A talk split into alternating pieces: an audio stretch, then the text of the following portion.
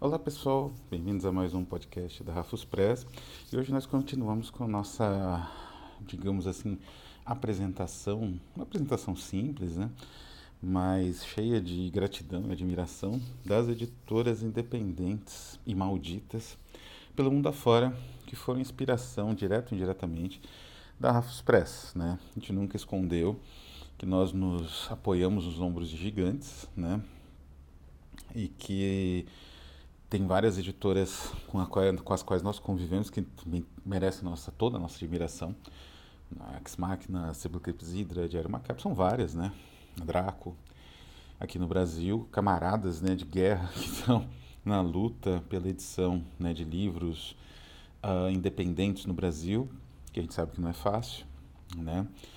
E que por serem camaradas a gente está aí ombro a ombro, né, na luta. Mas tem aquelas editoras que, de certa forma, até são um pouco camaradas também, de certa maneira, mas que, para nós, pelo menos da Rafus Press, representou uma inspiração e representa uma inspiração contínua, né? São aqueles livros que eu busco para tentar ter ideias, né? Da montagem dos meus próprios livros. E... Então, são editoras que... É, e que eu gostaria até que fossem mais conhecidas, talvez facilitasse ah, o preço dos livros, né? Porque elas em geral têm preços bastante. Os livros são caros, né? Então, bastante inviáveis. Alguns são até nem tão caros, mas contar envio e tal torna inviável uh, para o consumidor brasileiro, né? O que é uma pena, porque valeria a pena conhecer esses livros, né? É, eu mencionei aqui, assim, essa, todas as editoras que eu menciono aqui, elas têm uma questão muito, digamos assim, uma ressonância muito forte da construção do design da editora, mas esse design é pensado como uma identidade. Né? Poucas editoras desenvolvem esse direito, né? algumas tentam, como a Darkside, mas não conseguem sempre. Ou não conseguem, ou o êxito é, digamos, meio reduzido por outros fatores, mas essas conseguiram muito bem. Então eu mencionei, por exemplo, no início, né, no nosso primeiro programa, a respeito de como uma ideia de seita, grupo herético, né?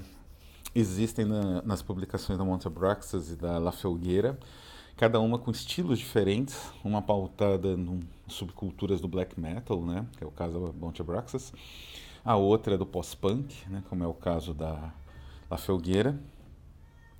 E as editoras que eu vou falar hoje aqui, elas têm um foco interessante no design, porque é um foco, digamos assim, cada uma delas, enquanto, a, a, digamos assim, uma delas tem uma visão de futuro, como se fosse uma editora surgida da Bauhaus, né? da, fosse uma, uma espécie de editora surgida de alunos da Bauhaus nos dias de hoje, no século XXI a outra, ela tem um, ela vira, é, digamos assim, o caminho e o foco é o passado. Mas não, evidentemente, a reprodução ipsis literis de livros do passado, né? Mas uma, uma apropriação estilizada do passado. A gente vai ver uma outra, duas outras duas que têm esse, esse, essa propriedade de uma outra maneira, mas essas duas têm isso de uma forma muito sofisticada e ao mesmo tempo muito simples, né? Embora os livros tenham um acabamento esplendoroso, né? Ah, como eu falei, a questão aqui do design, que envolve identidade, é uma questão relacionada tanto à, à produção do livro propriamente dita, tipografia, escolha de papel, escolha de, de ilustrações. Uma delas, aliás, não tem quase ilustração. Quando existe, é porque a edição original existia, né? Então é uma editora muito mais minimalista, né? O que é interessante, até porque parece que os livros não são minimalistas. É... Enquanto outra não, ela tem uma visão mais de futuro. E também tem essa questão, né? Da tipografia, da forma como os livros são estruturados, né? Tem alguns livros pesadamente ilustrados, outros quase sem ilustração. Então, são dois é, modelos da, de construção de livro que, digamos assim, tem uma, uma, uma noção muito, muito, digamos assim, clara dessas propriedades de design fundamental do livro, né? As editoras que eu trato aqui, mas essas duas com mais ênfase, elas têm muito claro os princípios, digamos assim, divergentes, mas dialeticamente complementares, propostos tanto por Stéphane Mallarmé quanto por William Morris no que diz respeito ao livro ideal.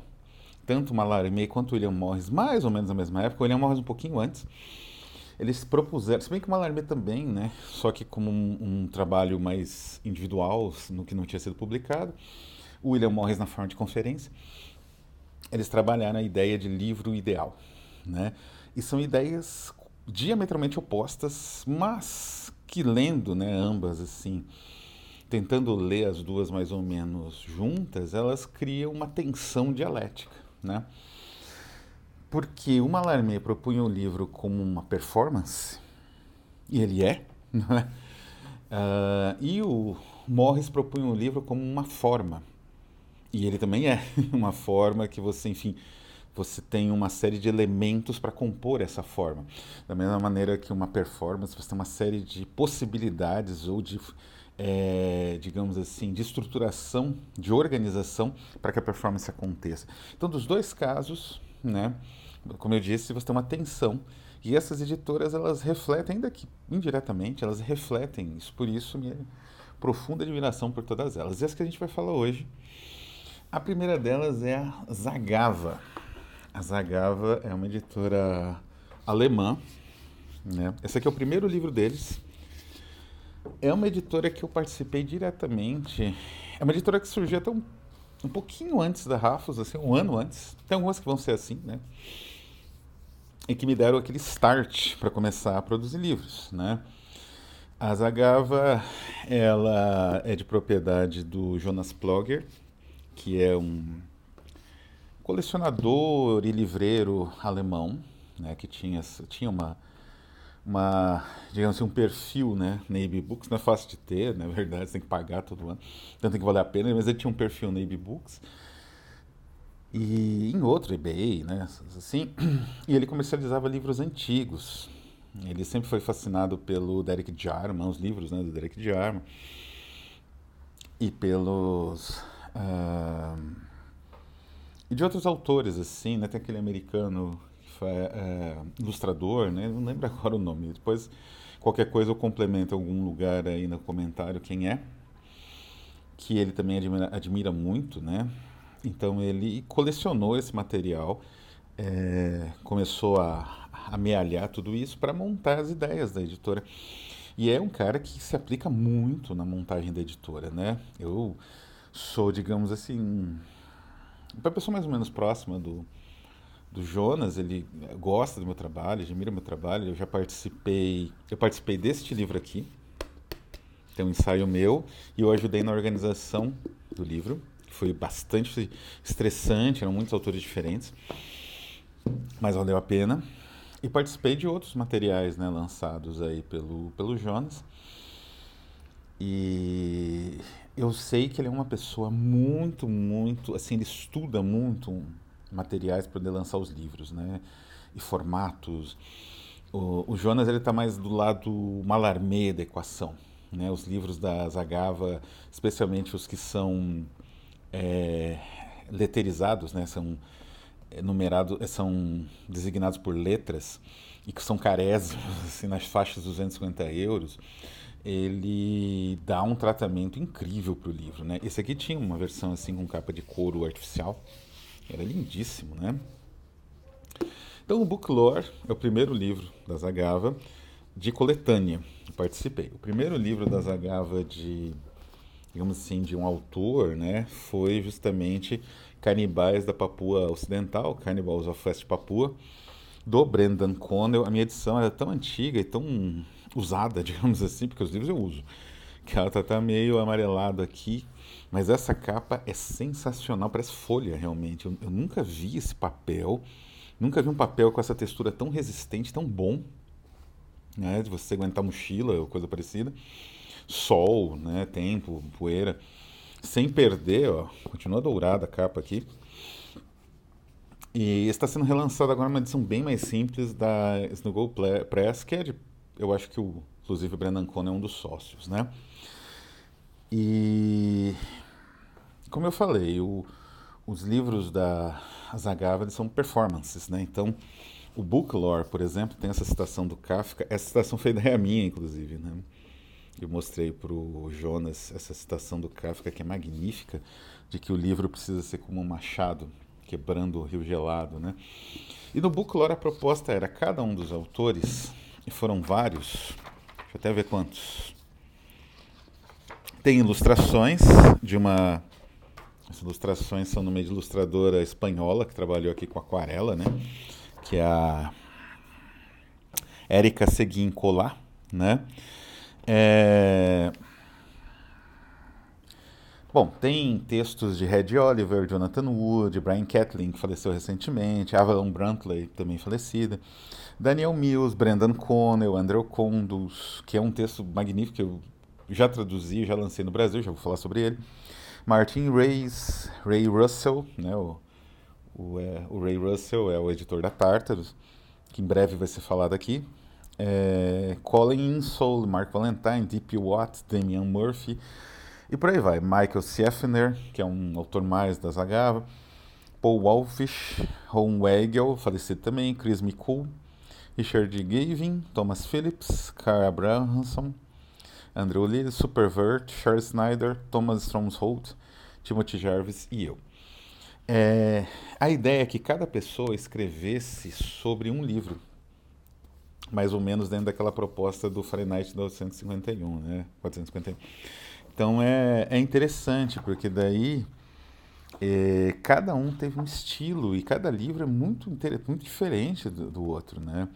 O Mark Valentine, por exemplo, escreveu sobre o jogo das contas de vidro do Herman Hesse. É...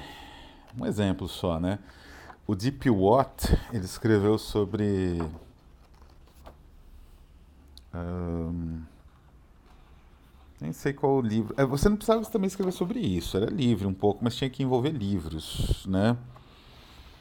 É...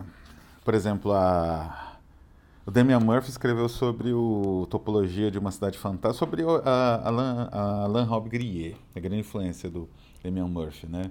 Então ele falou um pouco sobre o projeto de uma revolução em Nova York, topologia de uma cidade fantasma, o, o ano passado em Mariambá, né? Mas, por exemplo, a, a Avalon Brantley, ele escreveu um texto lindíssimo sobre todos os livros raros perdidos uma pessoa que conseguiu esses livros são só lendários, né? Estão perdidos. E o Thomas Stromshold, ele escreveu sobre o, a caça espiritual, que é o livro perdido do Rambo. Enfim, eu escrevi sobre a desagregação dos livros, né? O que, que leva à desagregação dos livros. Então, assim, era um pouco livre, mas a maioria meio que se ateve a uma obra, né? E é um, um material sensacional. Uma pena que é difícil de relançar, difícil gente se interessar, né? São ensaios, não é romance, na é ficção. E é difícil também conseguir todo mundo aprovar por republicação. Muita gente já republicou em outros lugares, né? E o... aí a dificuldade né, do Jonas em relançar, uma pena. Um outro livro, né, o Canibais aqui é esse livro é sensacional, né? Mais novidades em breve, esse, o meu é o 29, inclusive. É um livro muito raro hoje. O Jonas reclamou que ele demorou bastante tempo para vender, porque era uma época em que o Brandon era menos conhecido. Né? Agora ele é bastante, por causa do neodecadentismo, ele é bastante conhecido. Vendeu, está vendendo bastante, né? E esse livro aqui é raríssimo agora, né? Olha que incrível essa imagem dessa máscara dos papuanos. É um livro sensacional, né? É, inclusive, é, nós, aqui nós da Rafos a gente pretende lançar a tradução, né? Tanto desse quanto do a tradução do Padre Torturo, né? Que é a primeira parte, né? Eles não são lidos em sequência, né? Não é nem é uma trilogia, né? Mas são é, dois livros com o mesmo personagem, é um mais brutal e visionário que o outro, brutal mesmo. O Brendan Connell ele não é um autor que aplica violência, usa violência em todos os livros não é, isso não é fetiche para ele, mas quando ele usa violência, ele usa para valer. E aqui é um exemplo disso. Tem umas cenas espetaculares e uh, de virar o estômago mesmo. Né? Um livro incrível, lançado pela Zagava. não é? Coletânea de obra original e resgate, né? Aqui a gente tem o número 1 um do Der Orchidengarten, né? Que é aquela primeira revista que veio bem antes, dois ou três anos antes da World Stories americana. E é a primeira revista baseada, assim, com foco no fantástico mais contemporâneo, né? E é sensacional também, né? Inclusive essa revista tem uma arquitetura incrível, que são essas filipetas, que tem a tradução do que você está lendo desse lado aqui, né? Tá vendo? Essa filipeta. Então, é um facsímile praticamente idêntico, ó, tem as propagandas de época, não é? É um facsímile praticamente idêntico, em altíssima resolução, como se fosse uma revista da época, só que tudo traduzido, né? É um projeto editorial único, e assim, é, eu fico bom que isso não tem um, uma ressonância maior fora da Rafus Press, que é uma editora pequena e, e não pode se valer né, de lançar obras tão originais ou, enfim, tem uma série de restrições por conta de custos, né? A segunda editora de Newcastle Pontine, né, que aparece ali, é a uh, Side, Side Real Press, né? De propriedade, Side Real Press, de propriedade do John Hirschhorn Smith, que é uma figura única, assim, né? Ele começou como crítico e músico também, ligado ao industrial, né? Ao som, né? O, tipo de som produzido por bandas como Nurse with Wands, Strobing Gristle, Psychic TV, etc., né? E depois de um certo tempo, né, fascinado aí pelo ocultismo do Crowley, ele começou a ir para esse lado dos livros, né? E, como eu falei, ele busca, é, ele está no outro ponto, na, na, ponta oposta da Zagava, que é a ponta do William Morris, né? Ele busca um livro com um equilíbrio, com uma percepção dos livros do início do século XX, só que com a qualidade de impressão, com a qualidade de digitalização, de recuperação de imagens, de tipografia dos livros com as tecnologias atuais. Então isso é sensacional, porque você tem uma edição como esse o o, feitice, uh, o, feitice, o Aprendiz de Feiticeiro do Hans uh, Heinz Evers, que é um dos grandes romances do Evers, né? É uma obra única. Tem de tudo aqui. Tem discussão sobre fanatismo, discussão sobre hipnose, de controle mental, inspirada pelo Alamute também, né? pela hipnose, por uma série de, de sugestões mentais. É, enfim, uma série de discussões ele encapsulou, mas assim, origem do cinema, impressões né, dos primeiros filmes e das primeiras técnicas de montagem do cinema né, no início do século XX. Ele encapsulou tudo num romance, assim, que tem um certo elemento de desconjuntamento, mas faz parte do charme dessa obra é sensacional. É um livro que eu teria o maior orgulho de lançar, mas é muito difícil, né? Ver esse aqui o tamanho dele. Ele tem em torno de 550 páginas, mais, tão pouco. E ele é ilustrado, né? Aqui a gente vê a folha de rosto. Ele tem essas ilustrações de. Bem aqui dentro, né? É traduzido pelo Joey Bandel a partir da tradição original de Ludwig Levinson, que me parece um pseudônimo do próprio Evers. Né? O Evers morou um tempo na Inglaterra, inclusive ele era espião do governo alemão né? durante a Primeira Guerra, então tinha que saber inglês. Né? Ó, as ilustrações são de Malon Blaine. É um ilustrador bastante célebre né, do período decadentista, ali que faz a conexão em decadentismo e expressionismo. Essa obra, ela mais ou menos vai nesse diapasão, né? E assim, tem o livro completo, que tem quase 400 páginas, depois tem uma peça criada por um tal de Howard Phillips, né? É uma peça também aí com as suas 50 páginas, né? E depois ainda tem o ensaio de Sabine Baring-Gould, que é um célebre etnógrafo da época, né? Que escreveu sobre o caso real, que é baseado num caso real, e o ensaio do John Hirschhorn Smith a respeito de mesmerismo, né?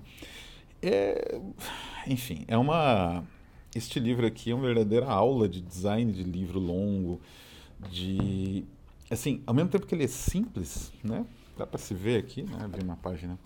Poucas notas, né? Poucos elementos que interferem no texto.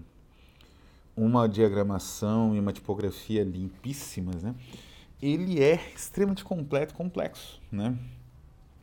Da mesma forma, o, o nosso amigo John Hirschhorn, ele lançou The Dusk. Minha edição veio meio machucadinha da viagem na Inglaterra aqui.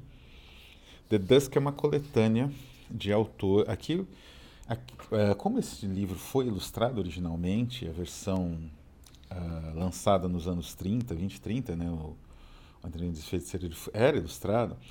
O, o John Hirschhorn, o editor, ele fez questão que essa edição também fosse recuperou as imagens, fez todo um trabalho técnico aqui e de pesquisa. Este livro não é ilustrado, foi imaginado pelo próprio, né, que lançou o edital, o John Hirschhorn, e recebeu uma série de, de obras, né, de contos, e escolheu um 10 mais ou menos. Então ele é muito mais simples, né? Simples, não tem muito o que dizer, não tem ilustração nenhuma, mas é um livro que você devora. Né? Aqui estão os contos alguns dos melhores autores do gênero hoje, né? São os menos conhecidos, né? É, uh, Rebecca Lloyd, Colin Solon, Benjamin Tweddle, uh, Martin Locker, R. Osterheimer, enfim, essa galera é, escrevendo sobre Dusk, né? Sobre a, o pôr do sol, né? capa é belíssima. E aí ele segue exatamente uma ideia muito morrisiana, por isso que eu falei que ele está no, no prisma, no, nesse prisma que eu falei, né, da, dessa dialética, dessa tensão dialética entre o livro ideal do Mallarmé e o livro ideal do Morris.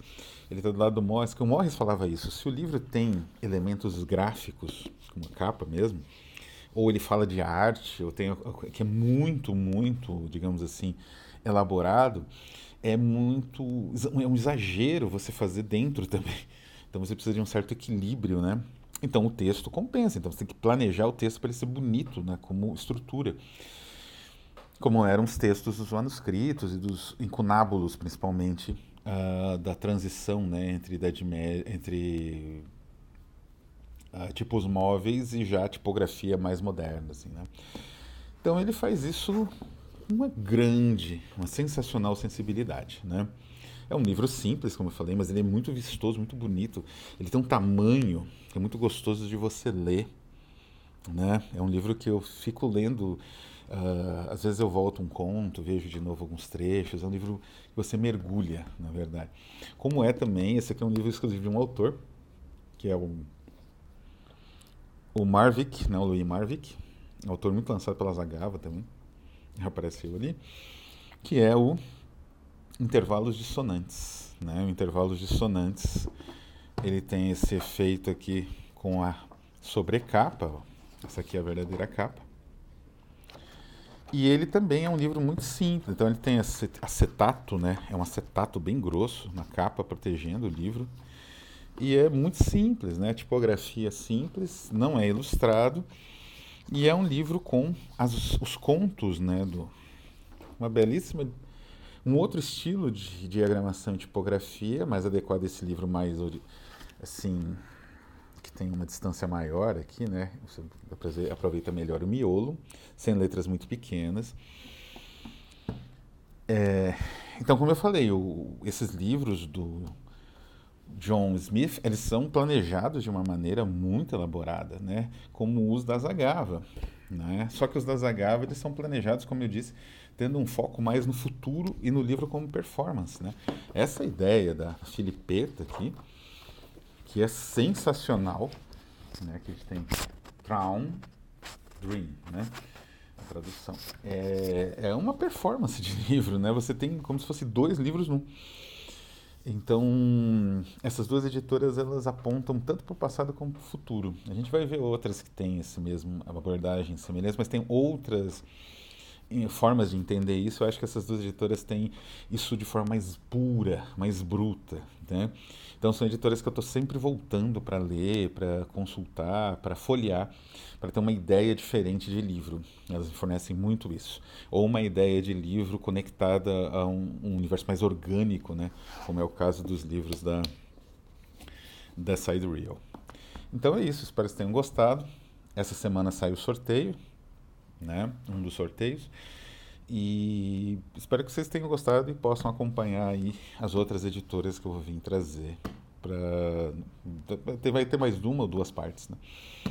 Para vocês conhecerem ou, enfim, uh, analisar né? o impacto dessas editoras na própria construção dos livros da Rafus Press. Tá certo? Então é isso. Agradeço a todos, um abraço e até a próxima.